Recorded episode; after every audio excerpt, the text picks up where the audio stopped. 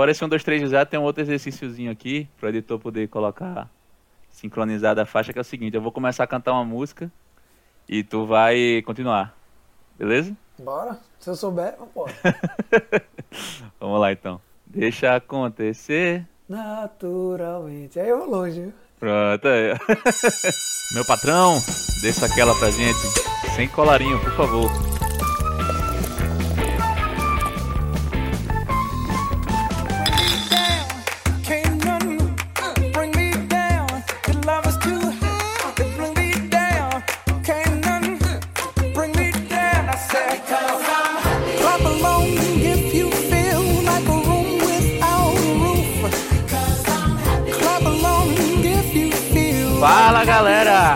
Começando agora mais um episódio, o quinto episódio do Sem Colarinho. E vamos trazer hoje aqui um cara que é diferenciadíssimo, um cara que eu sou fã de verdade, admiro bastante o trabalho dele. Trabalhei com ele há uns dois anos atrás, virei cliente. Considero ele como um dos meus mentores atuais. Com vocês, o grandíssimo Saulo Godoy. Opa! E aí, Vinícius, tudo bom? Tudo certo. Fala, velho. galera aí, todo mundo tá escutando também. E, pô, é um prazer falar com você, cara. Você sabe do carinho que eu tenho por você, da admiração. Sou super grato por você ter confiado no meu trabalho e eu tenho a melhor caneca do mundo hoje. É um presente que você me deu, né? Essa É isso aí. Essa caneca aí, da minha, da Pior que assim, não foi planejado, cara. Tipo, a caneca tá. Só vocês entenderem, pessoal. A caneca que ele tá falando é uma caneca da, da, da Copa do Mundo, não, da Olimpíada de 2016. Que um dos mascotes era Vinícius, né? Que é o meu nome e que, por coincidência, é o nome do filho do Saulo, do irmão dele, irmão gêmeo dele. Então eu tava indo fazer a mentoria contigo e tu tinha me dado a notícia, acho que meio que em primeira mão, assim, acho que não tinha nem falado publicamente ainda, respondendo o É. e-mail que eu te respondi, Uhum. de que, ó, segredo nosso aqui, estamos grávidos e o nome é Vinícius e tal. e aí eu tava indo pra, saindo, levantei, acordei cedinho pra ir fazer lá a mentoria, se encontrar ali no, no Sniff, né? Aham. E aí eu vi a caneca na prateleira lá de casa e fiz, cara, Já pô, é. essa caneca aqui parada, isso aqui vai com certeza vai ser bem mais massa pra Saulo aí nesse momento. E aí peguei a caneca, dei até uma lavadinha nela, tava meio furada lá na, na estante. E levei pra ele. Legal, cara. Eu uso ela Só todo pra dia. situar vocês. Todos os dias. Saulão, vê só. Primeiro exercício que a gente faz aqui, eu quero que você se imagine, se visualize na seguinte situação. Você tá.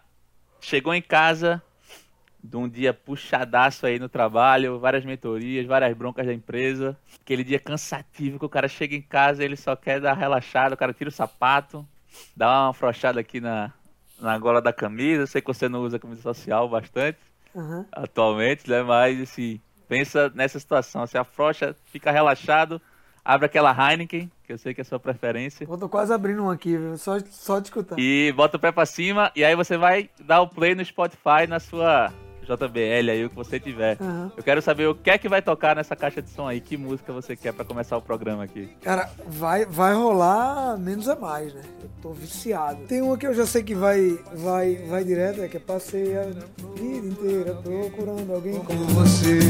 Nunca imaginei que um eu fosse me arrepender.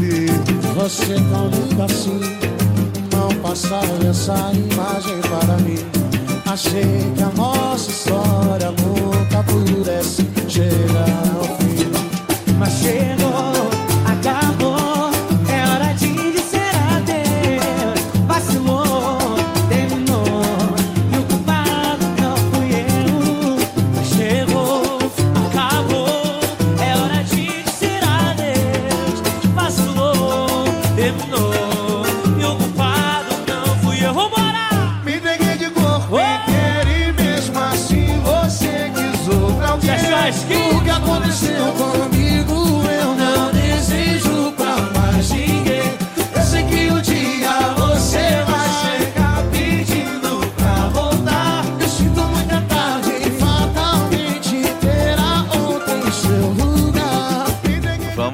começando aqui a perguntas, assuntos e tal. Coisa que eu perguntei acho que quase todos os programas até agora, mas é uma curiosidade que eu tive vendo a tua palestra lá da Liberdade Financeira, que inclusive indico já para todo mundo. Uma palestra muito mais sobre a trajetória da, da criação de um investidor. E aí É, queria saber como que tu escolheu fazer administração. Cara, eu acho assim, é engraçado, porque como tudo na minha vida, eu caio dentro do balde e depois eu resolvo a bronca. É, nunca, as coisas não são muito escolhidas, não. Eu comecei fazendo direito, na verdade. Eu queria fazer administração. Talvez eu não queria fazer administração porque eu estava perdido, não. É porque eu não queria o resto. Então foi por eliminação. Por eliminação. É. E aí minha mãe acabou querendo que eu fizesse direito. Meu avô também, meu irmão era médico e o sonho do meu avô era ter um neto, um médico e um advogado. Eu me inscrevi em administração na, na Federal e na, na FESP aqui na época, né? É, a FECAP atualmente. Na FECAP atualmente. Aí minha mãe fez, ó, tem um curso de direito que é muito bom aqui na ESO e tal. Na época era muito concorrido, era 20 para 1, era um negócio super renomado. E aí ela me inscreveu em direito. E eu falei, putz, eu não quero direito. Ela, não, mas considere isso e tal. Ela pagou minha inscrição, fez tudo. E eu passei. Nem esperava passar tal. E aí eu nem acabei nem fazendo a administração, deixei pra lá o vestibular. Raspei minha cabeça, fui tomar cerveja, comemorar e já tava sonhando em ser advogado. Foi assim que eu comecei. Aí eu fiz, tava fazendo lá no segundo ano de direito. Primeiro é tudo basilar, né? O básico que você tem. Todo mundo ainda vai com vestimenta de pessoas normais. Aí no, no segundo ano a turma já começou a se papagaiar toda, né? Fantasiar. E começou a falar difícil, né? Pô, esse cara. Pô, conheci o cara o ano passado, o cara falava umas palavras fáceis, agora tá complicando a conversa, porra. É, o tal do juridiquês é fogo, né? É, aí eu, putz, vai me mandaram pra uns fóruns aí pra ver umas audiências. Eu falei, meu Deus do céu, eu vou morrer num negócio desse. Não tem como. É, é muito. Ou eu é morro muito- ou eu me mato. É, eu morro, me mata, é muita burocracia, muita regrinha e tal. Enfim, eu sempre go- gostei de resolver problema e eu acho que direito resolve problema de maneiras que eu não acho que são as melhores. Comecei a ver que todo mundo da sala se vestia de paletó, gravata e falava difícil e eu continuava de bermuda, sandália e não sabia falar, que eu até hoje não sei falar direito. Então, cara, naturalmente eu fui expelido e falei, pá, eu vou, vou voltar para administração. Cheguei lá na secretaria, bati na- no vidro e fiz, ó, quer trocar o curso? Trocaram meu curso e, enfim, foi assim que eu caí em administração, né? Foi por exclusão também. Eu já trabalhava com a minha família na área comercial e aí eu gostava de resolver problema de empresa. Eu não, não gostava de resolver problemas de pessoas, né? É mais prático, né? Eu também tenho essa mesma visão. Eu acho, tipo, acho interessante direito, as bases, ah, como as coisas funcionam, os entendimentos, etc. Eu acho interessante, mas assim, eu acho o dia a dia da profissão realmente bem esquisito, cara. Eu tenho uma interface assim com, com- Eu tenho alguns amigos que são advogados e tal.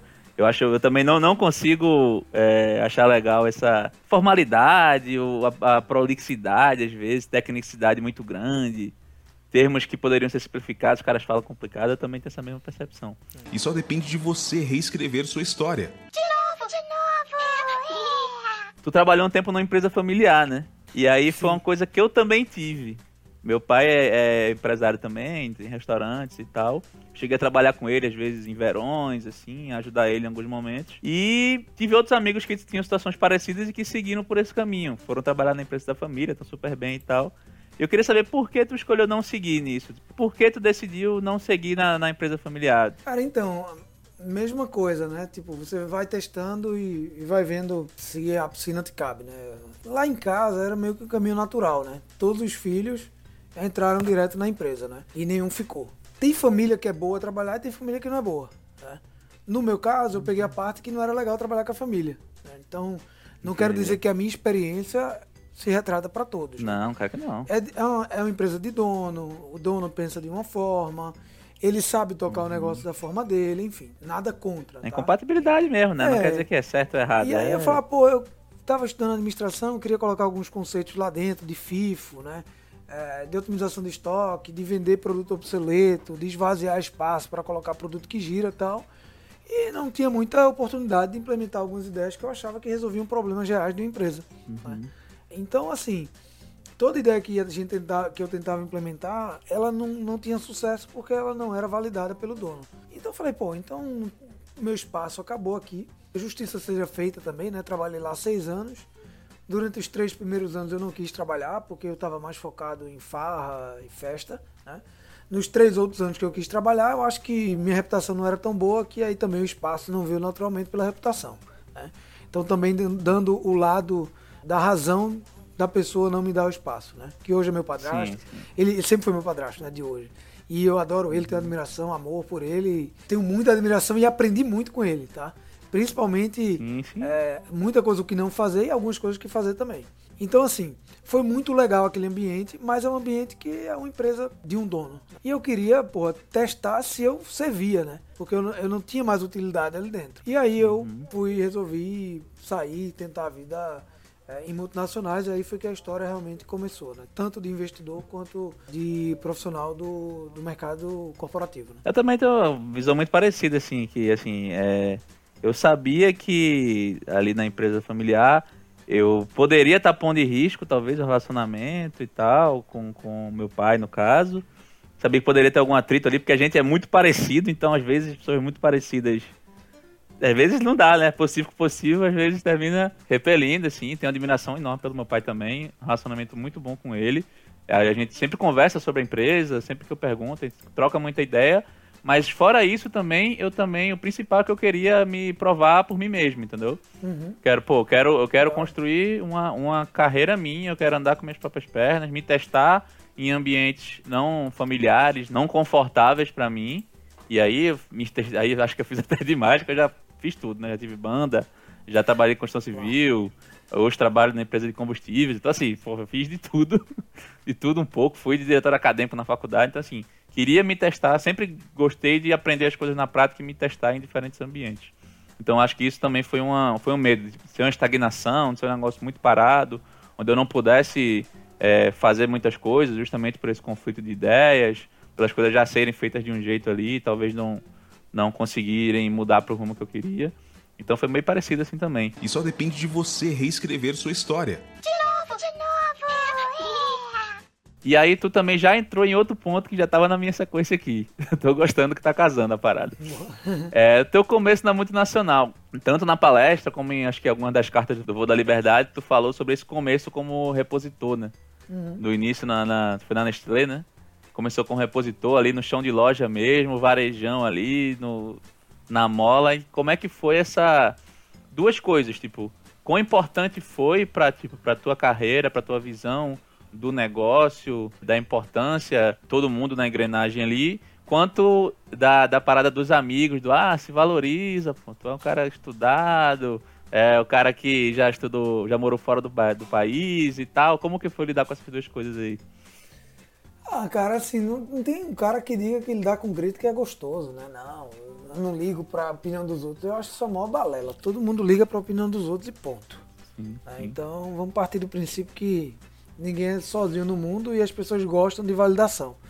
Por mais autossuficiente, autoconfiante, tudo que você tenha, qualquer crítica, é, ela dói. Principalmente quando vem de pessoas mais próximas, né? Por mais que você não deixe de fazer as coisas por causa delas, Isso. elas lhe incomodam. Isso, você não vai deixar de fazer tal, beleza.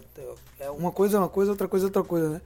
Então, quando eu saí e, e, e eu saí, vê que engraçado, né? Eu saí da minha família em março de 2017 e falei, ah, vou estudar para concurso, vou, vou ser concursado e tal.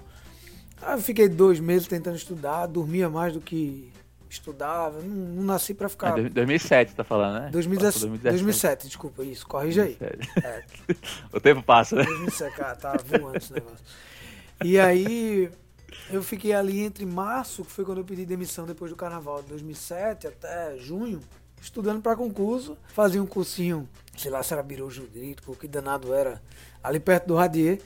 E era noite, né? Então eu dormia o dia todinho e ia lá. Cara, era horrível. Não nasci para estudar para concurso também. E aí meu pai falou, ó, tem um amigo meu que é vendedor da Nestlé que tem uma vaga aqui de promotor e tal. Eu não sabia o que era promotor, é aquele negócio. Ele não me disse o que era, eu não perguntei. Quando eu vi, eu tava O contratado. nome é muito bonito, né? É, tinha inglês, né? Eu achava massa. Você vê o nome e ninguém fala que você vai ficar colocando Promotor já é um negócio legal. De merchandise em inglês é melhor ainda, né? E o cara massa, né? Passei lá na entrevista e tal. O cara. Fui lá pegar um negócio na Nestlé, fui tudo engomado, cara. Sapato mocassim, camisa de botão, sei lá que sapato. Aí o cara me dá uma flanela, um, um espanador.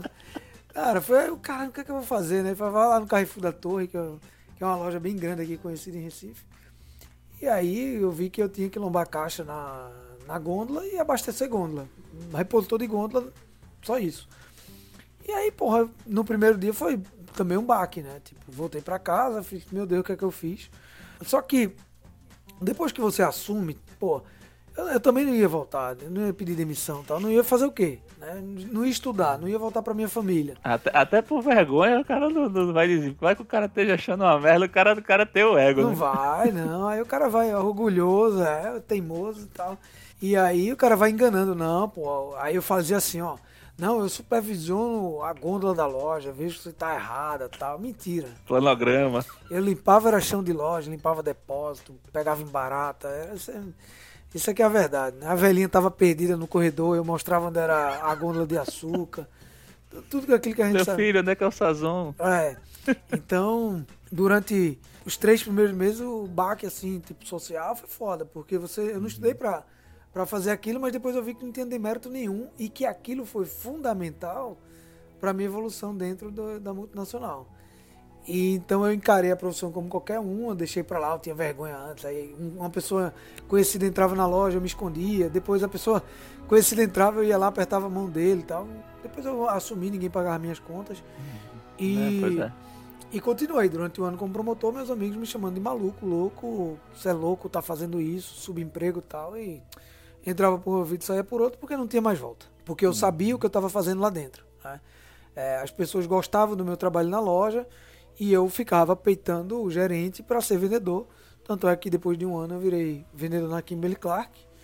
E aí da Kimberly Clark virei coordenador na Red Bull, depois fui como coordenador de trade para São Paulo pela Red Bull, voltei para Recife como gerente de vendas, voltei para São Paulo como líder eh, do projeto de revisão de go-to-market, né, que é a revisão comercial eh, da Johnson Johnson para o Brasil e depois assumi a área eh, comercial de chocolate do canal direto né, para o Brasil na Mars. Então, líder comercial com 35 anos. Então, tudo isso aconteceu em 10 anos. Se eu não tivesse passado pelo chão de loja, pegado barata, talvez eu não tivesse chegado num cargo executivo tão rápido e só de grandes empresas no Brasil. né? É verdade.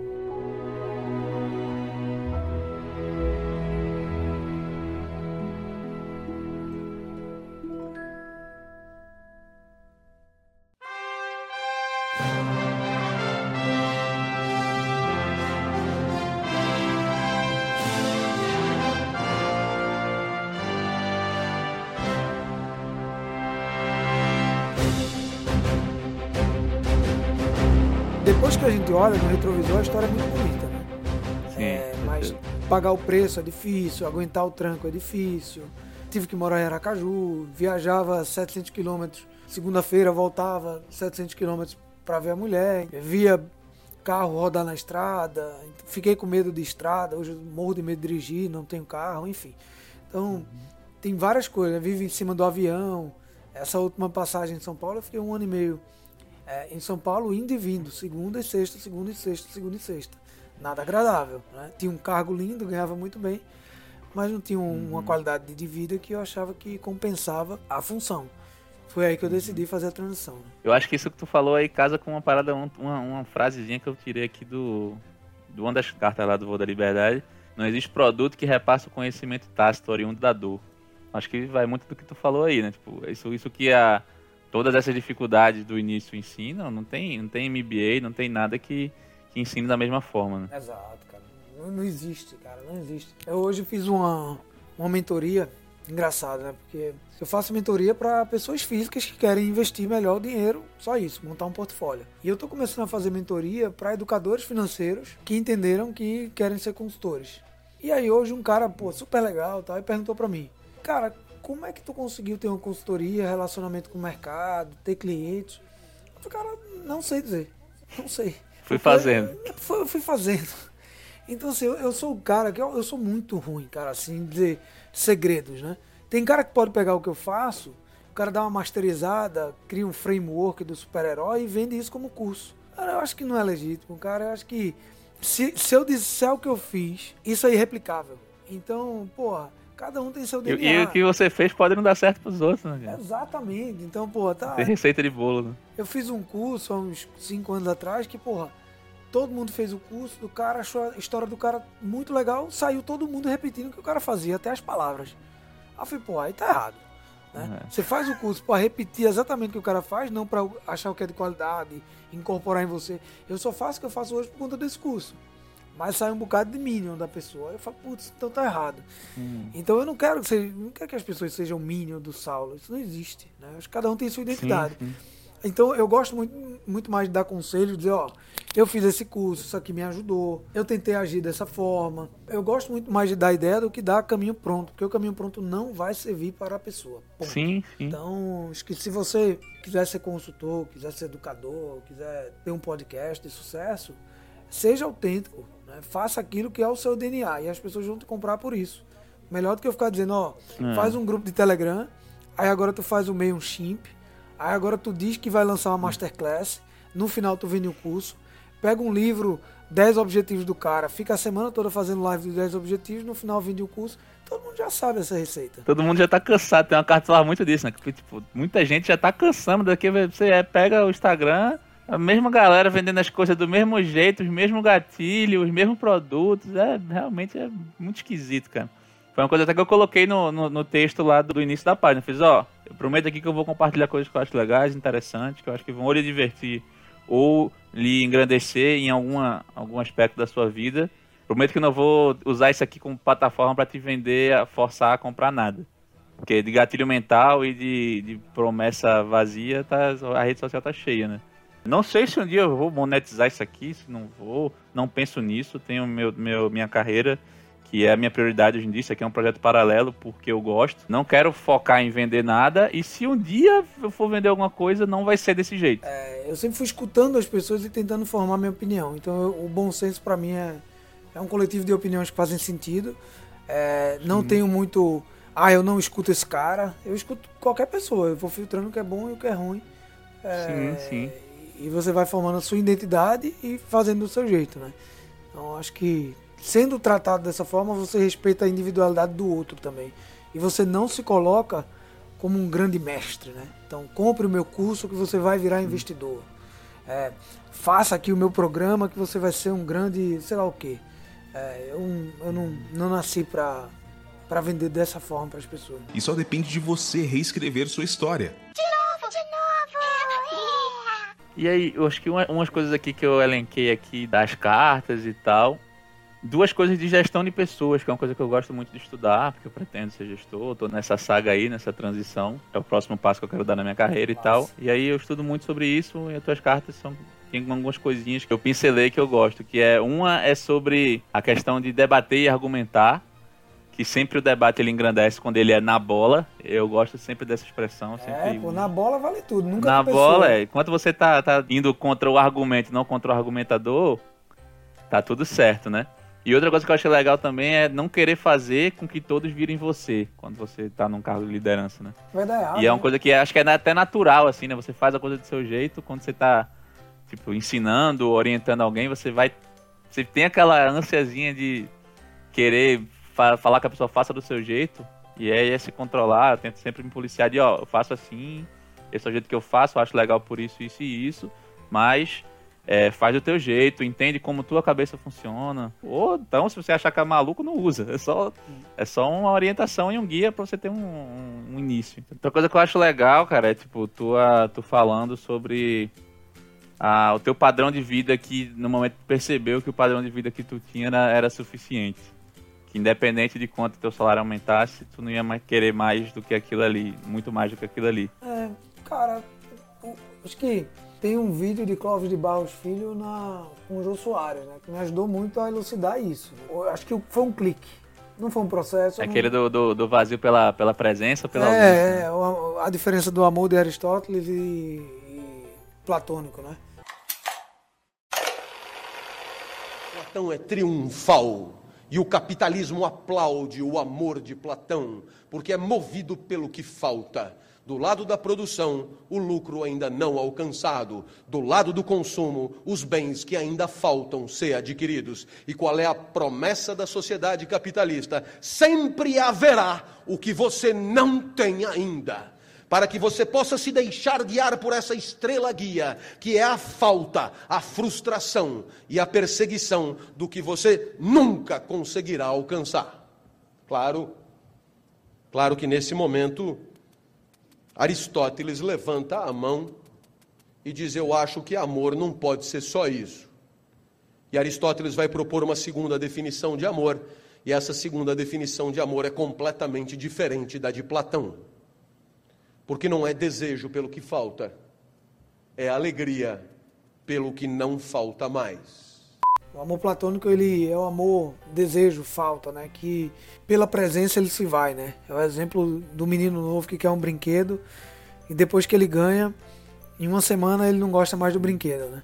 Eu tô com um filho pequeno, ele adorava um negócio aqui, três dias já não gosta mais. E, e o amor aristotélico é amor filia, alegria, né? Por aquilo que você tem. Então nada mais que você possa ter vai te fazer feliz porque você já é. É meio que fosse definitivo, né? Eu já sou feliz. E aí quando eu vi essa entrevista, eu era coordenador, eu ganhava uma graninha. Minha mulher ganhava também. E a gente era feliz com o padrão de vida da gente. Porra. Pagava uma viagem, jantava tal. E eu sabia que a parte de gerência e diretoria vinha muito dinheiro, vinha bônus, vinha. Enfim.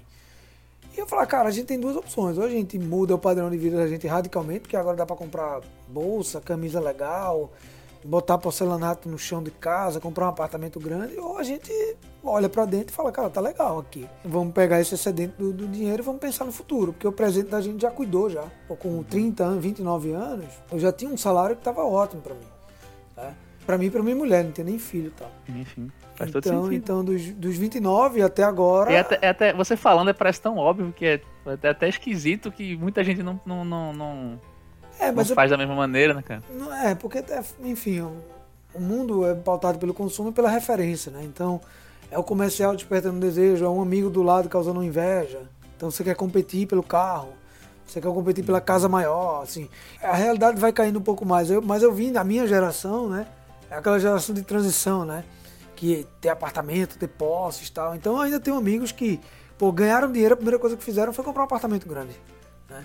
E hoje estão presos num boleto de financiamento gigante e, e ferrou. Né? Eu e Marcela não, a primeira coisa que a gente fez foi comprar um apartamento pequeno. Mas assim, que, que desse as necessidades da gente, ou seja, bem localizado, num prédio que tem infraestrutura, mas um condomínio de 400 pontos. Ótimo. Pega condomínio aí de uns- condomínio de 1.500 é barato para um apartamento de 300 metros quadrados. Mas isso satisfaz, porque a gente gosta de jantar e viajar. Então a casa é um lugar para você pô, parar um pouquinho, deitar, tem conforto. Então a gente entendeu que se a gente já tem no presente algo que nos satisfaz, o excedente disso vai, cu- vai cuidar um pouco lá na frente. É, eu me vejo bastante nisso também, cara, assim, numa proporção muito menor, lógico, ainda tô no, no- bem no início da minha carreira, mas assim, tive, graças a Deus, tive um, um crescimentozinho legal, assim, até meio que rápido, mudei de função muitas vezes, então isso ajudou e tal, e eu percebi que, assim, me mudei, pô, agora eu posso morar num apartamento melhor, posso, consigo pagar uma parcela de um carro aqui massa, apesar de ter o carro da empresa, eu conhecia gente que tinha um carro da empresa e tinha um carro pessoal, porque não gostava de andar no carro da empresa no dia a dia e tal, queria ter um carro para sair no final de semana, sei lá o que é que isso significa. É. Mas assim, é, eu cara, eu pensei, pô, posso, mas eu não preciso, entendeu? Tipo, lógico que cons consegui usar esse excedente para outras coisas que me importam. Então, assim, aumentei um pouco, mas assim, eu não me vejo aumentando muito meu padrão de vida, querendo morar num apartamento muito maior, querendo ter um carro, assim, por ter, porque eu gosto, que eu acho bonito. Então, assim, eu também vejo, muito nisso, assim, gosto de gastar com as mesmas coisas que você fala aí, gosto de viajar, gosto de ter experiências legais, de poder tomar minha cerveja no final de semana tranquilo, ir comer num restaurante legal, passar o dia na praia, sem ter que me preocupar com, com isso. É, sem estar sem, sem tá atrasando as contas para fazer isso. Mas, assim, não me vejo exponencialmente aumentando meus gastos. entendeu? Então, é uma coisa que, que eu acho que é bem legal de, de, de pontuar, porque às vezes a pessoa não, não pensa nisso, né, velho? A pessoa- vai, ó, tem mais dinheiro, eu vou gastar mais. É meio que automático, como tu falou, né? A própria modo que a sociedade é construída, ela é muito mais pautada pelo consumo, né? A educação de consumir veio antes da educação de, de investir, né? Investir, é. Total, total. E aí endividou todo mundo, ficou tudo é, ruim, o Brasil não deu certo, e aí essa crise. A crise só revela o- a fragilidade que já existia, né? Essa crise revelou que as pessoas não tinham liquidez, não tinham reserva, é, gastavam mais do que devia. Então é isso. né? A crise é bom porque ela dá uma saneada, né? Quando, quando, quando a maré baixa é que você vê que quem tava nadando pelado, né? Exato. E só depende de você reescrever sua história. migrando pro para a parte da transição aí da tua carreira, de ter uma, de tomar a decisão de ter uma carreira muito bem sucedida, assim, até meio fora da curva, de ter um cargo bem alto para a idade, não é? Acho que tá bem abaixo da média da, da- de idade de head, assim, se for pegar a idade que tu, tu chegou no- na função. Vai ser uma carreira muito promissora, muito já muito bem e muito promissora ainda, acredito. E tomar essa decisão de migrar totalmente de, de, de ramo e começar do zero de novo. Tem uma frase que eu acho legal que tu colocou, que é que virar presidente ia ser mais fácil do que chegar em 100 mil seguidores no Instagram. Porra, muito mais. E aí, como foi a decisão de começar a fazer esse teu trabalho de conteúdo e tal? Tu já pensava em, já começou pensando em um dia migrar totalmente? Não tinha, não sabia muito pra pra onde ia, ia, treinar? Como é que tu se preparou pra lidar com isso na empresa, com o pessoal falando, ah, tá com o negócio por fora aí, tá fazendo outras coisas? Como é que foi isso na tua cabeça? Que é uma parada que, que às vezes é muito mais da sua própria cabeça do que da dos outros, né? É, bom, ex- excelente essa parte final que você falou. Acho que em 2015, 2016, quando eu fiz o curso, eu já estava querendo buscar outras coisas, né? Então, eu sabia ali que em 2016 é, eu não estava muito afim de multinacional, né? Mas é, dá muito medo, porque é uma empresa muito sólida e você é muito respeitado lá dentro, né? Eu era um cara muito bem visto em todas as empresas que eu passei. Eu, eu participava do programa de retenção, eu ganhava stock options, ou seja, é, o cara me dava ações da empresa para me reter, né, com carência de três anos tal. Então era meio que, putz, era, era paradoxal, assim, porque eu trabalhava e as pessoas me reconheciam, mas dentro de mim eu sabia que eu era uma fraude, né, porque eu não queria estar ali. Então viver com isso é, queimou muito, porra, meu juízo, porque eu sou trabalhador. Se você me botar para resolver um problema, eu vou resolver. Mesmo que eu não goste, né? Mas eu tenho respeito para você que tá me pagando, que tá me contratando. Compromisso, né? É, eu nunca fiz negócio mal feito. E aí eu, porra, fiquei nesses três anos, pô, eu tenho que assumir alguma coisa. Só que eu não podia, em 2016, assumir que eu ia viver de mercado porque eu não tinha um cliente. Então como é que eu gosto do mercado financeiro, isso aqui tá terreno vazio, não tinha Natália Arcuri, não tinha Primo Rico na época. Só que eu queria começar a falar. Então eu comecei a falar verticalmente mesmo, pensando em compartilhar ideias em 2016, dia 19 de março de 2016 tem uma postagem no Facebook do Homem Mais Rico da Babilônia. Começou pelo começo mesmo, né? Foi. É, e ali começou a engajar, eu fazia postagem toda semana, a galera gostava, compartilhava, e aí você acaba virando autoridade. Teve um momento que as pessoas em Recife me reconheciam muito mais pelo mercado financeiro do que pela multinacional. Então eu ia para um bar, o cara falava, ei, meu consultor. Só que, pô, eu era executivo de multinacional e tal. Daqui a pouco isso começou a voltar para dentro da empresa. Então as pessoas dentro da empresa no cafezinho começavam a me perguntar de investimento. Eu falei, lascou. O, vice-presidente falava. Descobriram. É, o vice-presidente falava, ó, me manda aquela tua planilha. Aí a diretora de RH, pô, eu quero fazer uma consultoria contigo. Eu falava, caramba, velho. Então eu descobri que eu antes tinha preconceito, então eu sempre quis fazer um site com outro nome, porque eu não queria botar minha cara, né, porque eu achava que as pessoas da empresa iam me julgar. E como eu fui burro o suficiente para não conseguir um nome, eu botei Saulo Godoy. Porque eu tava atrasando o site sair porque eu tava esperando o nome. Aí meu amigo Juliano, que era publicitário, fez, porra, Saulinho, bota teu nome, depois tu resolve isso. Aí eu falei, tá bom, vai, porque senão eu vou ficar atrasando essa porra, já tô cheio de conteúdo. E aí acabou saindo Saulo Godoy. Só sei que viralizava os textos. E aí ficou Saulo Godoy. E eu assumi. Mas como eu trabalhava bem, aí é aquele negócio, né? Se você é trabalhador, você chega na hora, sai na hora, ou não sai na hora, porque eu nunca saía na hora, não É. perde prazo, tá na reunião. Cara, o cara não tem um pio pra falar de você. O que você faz fora da empresa não é assunto de ninguém. E outra, eu não tava vendendo energético, eu não tava vendendo fralda, eu não tava vendendo nada. Eu tava vendendo conhecimento do mercado financeiro que não conflitava com a minha empresa. Perfeito. Então, então, cara, eu comecei a entender que, cara, se você é bom, as pessoas não vão te julgar. E depois eu comecei a descobrir que o preconceito era só meu, não era mais de ninguém. Então, as pessoas da empresa começavam a me pedir dica. E aí, uma vez eu fiz uma palestra na Johnson Johnson para o time aqui do Nordeste sobre é, investimentos e educação financeira. E aí acabou.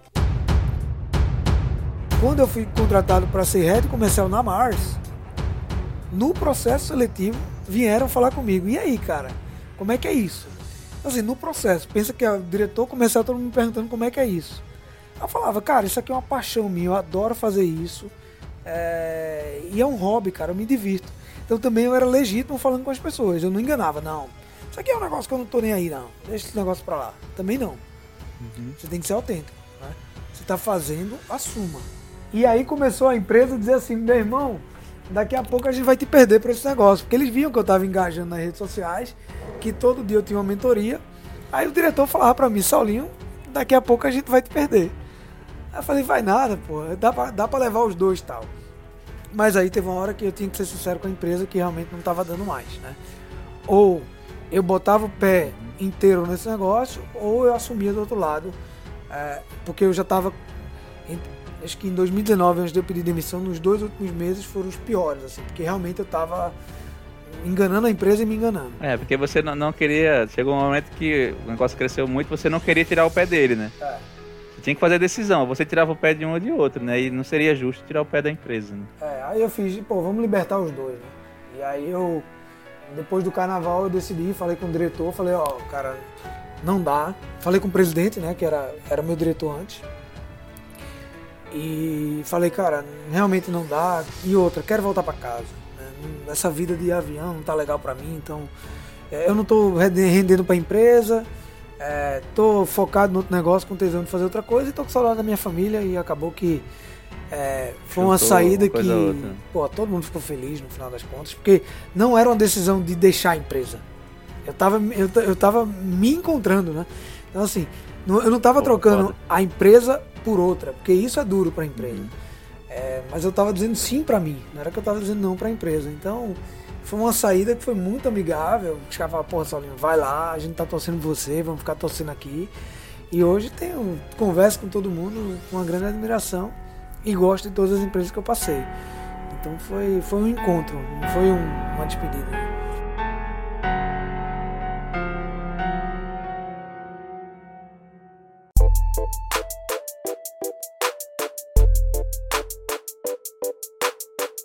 Mas é verdade esse negócio de que muitas vezes a- a- o preconceito na, tá na, na própria cabeça da pessoa, né, cara? Assim, quando eu comecei o, o- o protótipo disso aqui, né, que foi... Como eu citei no próprio texto de início e tal, eu sempre me policiei muito e me policio muito de não deixar atrapalhar, entendeu? O tempo que eu uso pra tocar isso aqui é o tempo que eu estaria rolando no feed, é o tempo que eu estaria jogando videogame, é o Perfeito. tempo que eu estaria fazendo outra coisa.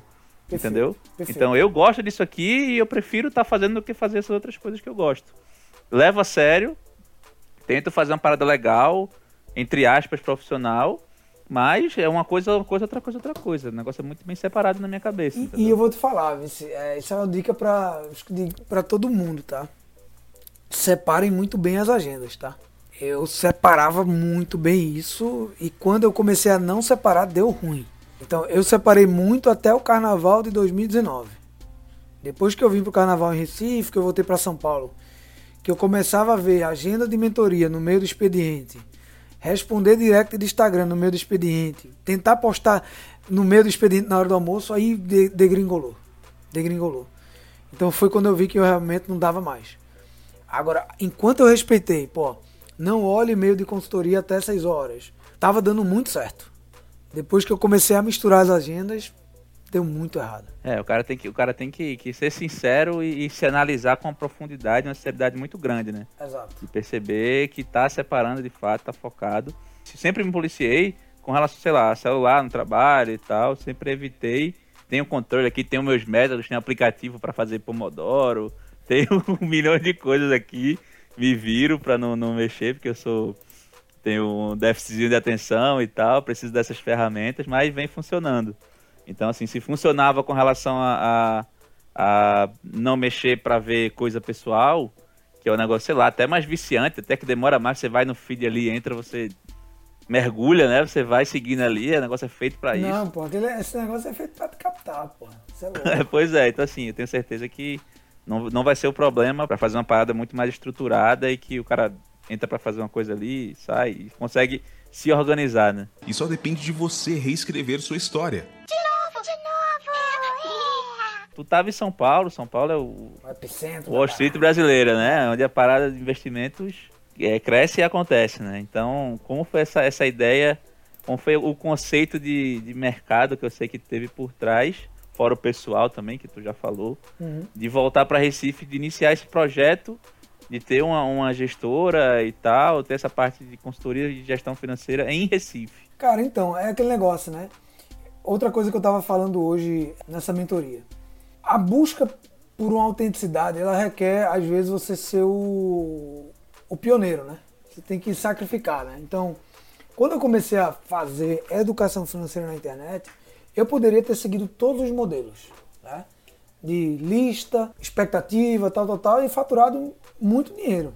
Só que eu nunca acreditei nisso, de fato. Porque eu acho que quem ganha mais dinheiro é quem vende o curso. No final das contas.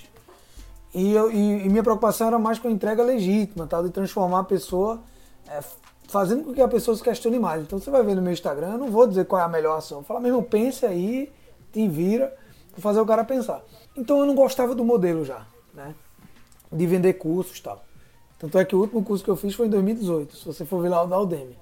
É, então, assim, eu testei vender curso, pô, não foi legal, não é transformador. E eu gostei de serviço, eu sempre fui vendedor, né, cliente, tete a tete e tal. E o mercado de aconselhamento financeiro no Brasil, ele tem, ele tem duas vias, que era o gerente ou o agente autônomo. né? No modelo que se questiona muito, tá? Não, não entrando no mérito do cara ser bom ou ruim, mas o modelo é feito para ser questionado. E eu via que faltava muito aconselhamento financeiro mais legítimo, né? E no modelo americano tinha isso. Então estava todo mundo atacando no online vendendo curso, os aconselhamentos financeiros estavam vindo por, por caminhos que seriam questionados, hoje já é bem questionado, você está vendo a briga aí dos dois maiores. E eu falar, cara, e cadê o consultor? Tá sobrando aqui, né? Cadê o serviço local? Tá sobrando. Em São Paulo já tinha muito, em Recife não tinha uma consultoria. Falei, vou abrir a primeira consultoria de investimento em Recife. Vim abrir, né?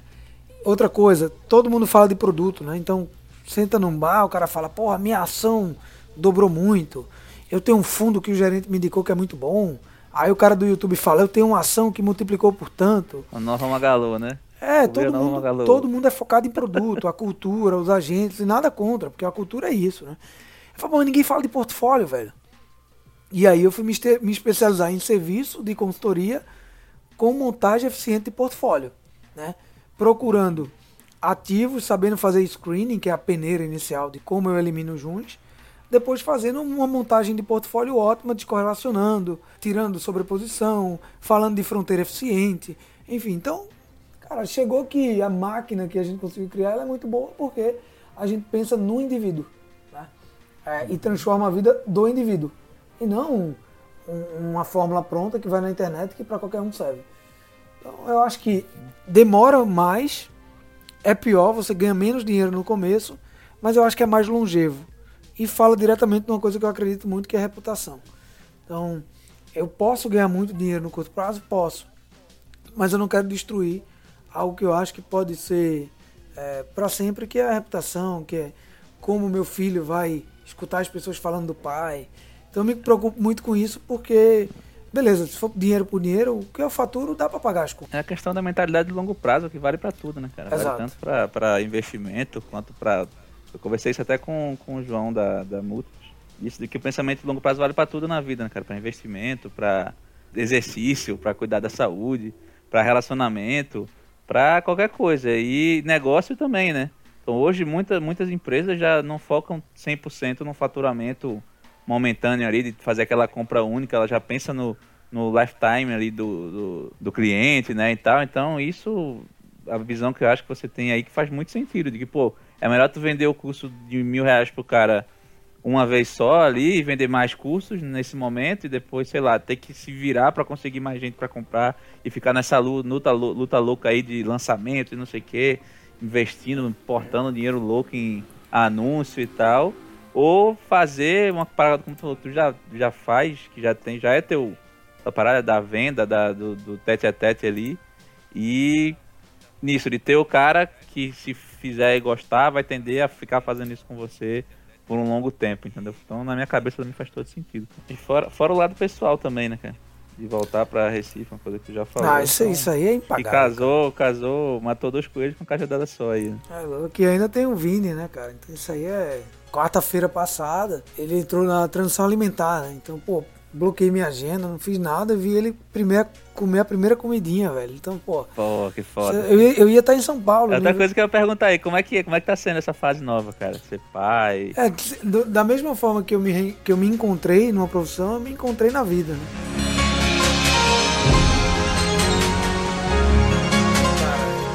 Não tem explicação.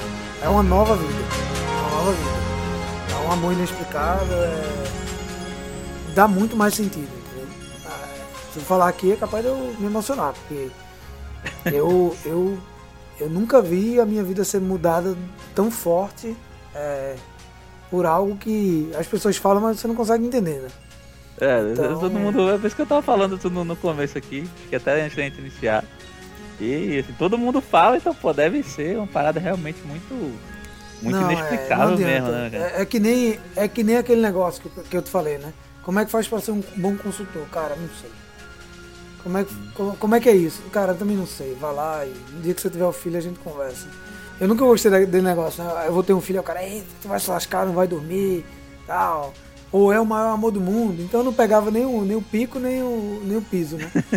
eu ficava ali, "Eh, beleza, deixa eu ver o que, é que vai acontecer. Então, deixa as pessoas verem. É, é- é muito legal. Só posso dizer isso, que é transformador.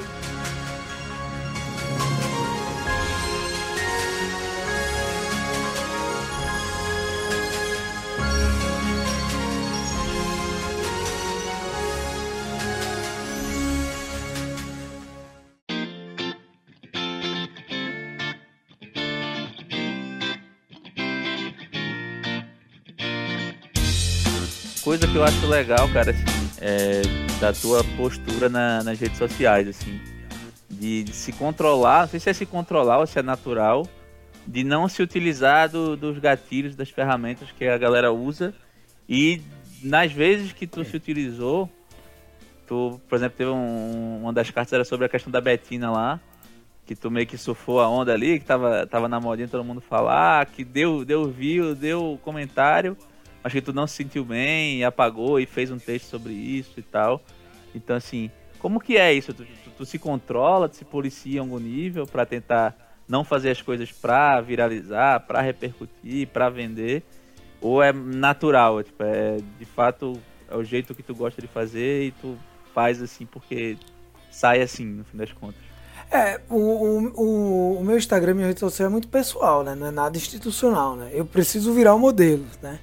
Daqui a pouco eu vou, quando a, a consultoria vier e tal, eu vou mudar um pouco a linguagem, porque é, talvez eu teja- tenha que falar por mais pessoas, né? Mas ela é muito natural, então tudo que eu boto é, é o que eu faço na vida real. Quando eu falei aquele negócio da Betina, eu postei e minha mulher na hora olhou pra mim e fez, você sabe que você fez errado, né? E aí eu, puta, velho. Caralho, reconheceu o erro e tal. E aí eu eu vi que eu tava fazendo errado, porque eu tava crescendo, batendo na credencial do adversário, né? Então eu apaguei, pedi desculpa na hora no Instagram e foi. Não foi na bola, né? Não foi na bola como tu fala. É, não foi na bola e tal. Mas enfim, eu erro pra caramba também, pô. Postar sobre Ah, política. todo mundo erra, pô. Aí pô, velho, me a primeira pra coisa pra caramba. fazer quando você erra é reconhecer, né, cara? Gera engajamento pra caramba, é bom pro Instagram, você ganha seguidor, né? A turma gosta de treta. Mas, pô, ganhar seguidor assim é chato pra cacete. Então, enfim, aí eu vou aprendendo, né? Mas eu, eu tô. Eu tô. eu- todo dia eu sou um pouco melhor, tá? Eu ainda tenho que melhorar. Tanto é que eu fiz até uma postagem hoje do Felipe Neto. Ah, eu vi ele falando lá do. Porra, segundo episódio seguido que eu falo do Felipe Neto, cara. Tá, tá foda. E aí, mas o teu foi com relação a falar de. Como se mercado financeiro fosse só especulação, né? Como que não, não produz nada, não gera nada. Pô, É, não, como se não produzisse nada. Tá? um desconhecimento bem, bem, bem É. grande, né, cara? Bem grande. Então, assim, pô, beleza. eu- já é polêmico discordar do Felipe Neto, né? Porque senão você vira, sei lá, genocídio. Discordar, concordar, qualquer coisa envolvendo É. o Felipe Neto já é polêmico. Só que quando eu boto a, a descrição embaixo, tipo, eu tento falar aspectos técnicos, eu não ataco a pessoa. Sim, né? sim, sim, sim. Que antigamente eu podia chamar. Eu vi na internet hoje, todo mundo chama ele de moleque, né? Ele acabou de se retratar, tá? Tô falando contigo, mas É, ele se retratou hoje nas redes sociais dizendo que mudou de ideia, que, enfim, que para validar a IPO vale e tal. Aí eu fui dizer, ó, cara, parabéns pela postura, a gente vai discordar muito ainda. Aí já vem a galera, porra, mas tu vai concordar com ele porque ele só validou a IPO? Aí eu calma, o cara é novo, velho, ele vai mudar ainda. Ele muda, vai mudando aos pouquinhos, né?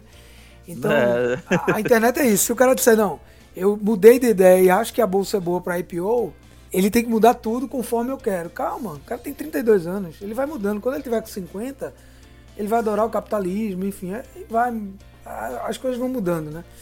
Então, não dá, é, um, é uma terra de ódio, né? Você não pode elogiar o cara que você é adversário e tal. Então, enfim. E só depende de você reescrever sua história. Obrigadão pelo, pela disponibilidade aí. Sei que seu tempo é escasso, com toda a vida aí da empreendimento, das mentorias, de tudo. Redes sociais aí bombando cada vez mais. Então já deixo aí também a, o espaço para você fazer a, a apresentação, né, da sua, do, do seu, seu Instagram, das suas redes em geral, da empresa que você está tá montando aí, tá lançando. E agradeço pelo, pela disponibilidade, pela conversa, gostei pra caramba. Sempre bom te ouvir. É, pelas redes sociais já é bom, o cara já aprende bastante e, e assim, tete a tete, por mais que virtualmente, né? É, também é melhor ainda, cara. Então agradeço demais. Brigadão de verdade. Pô, eu que agradeço, cara. É sempre um prazer é, conversar. É, ho- hoje foi mais corrido, tipo. é, peço até desculpa se, se, eu, se eu falei rápido, mas eu tô Nada, sempre nada. na, na, na correria aqui. Mas é um prazer conversar contigo, porque é, eu tenho um carinho gigante pelos mentorados, pela galera confiando no meu trabalho. Então é uma forma de retribuir e torcendo pelo teu sucesso aí, tá? No mais, cara, quem quiser saber, vai lá no Instagram, tem tudo lá. Tem um link lá que tem meu site. E eu tô todo dia tagarelando lá. Prometo que todo dia eu vou postar. Então, pra saber mais, vai lá, pergunta. Eu sou muito ativo. A galera É, muito ativo e assim, galera, né, já falando, não só ativo de postar, mas que responde pra caramba também. Sempre que pode, desde o começo, até, até antes de eu ser mentorado e tal, antes de, de conhecer ele pessoalmente. Já respondia a coisa que eu falava e tal, então um cara muito disponível, assim. E que tem um conteúdo que eu já falei, que eu acho diferenciado pela autenticidade, por não se render a esses gatilhos, etc. Então segue lá, Saulo Godoy, que aí você vai ter acesso a tudo que ele falou de site. Deixo de novo a indicação da palestra dele. É, os cursos do Demit não, não fiz, mas já conheço gente que já fez e que gosta pra caramba. Então deixa aí a indicação de qualquer material aí do Saulo que é, é muito bom e de- bem diferente do que você costuma ver aí em geral quando se fala de investimento e etc. E no mais, galera, brigadão pela audiência, obrigado por estar aqui com a gente. Lembra de seguir aí, arroba sem colarinho no Instagram, sem colarinho underline no Twitter. E vamos que vamos, um abraço.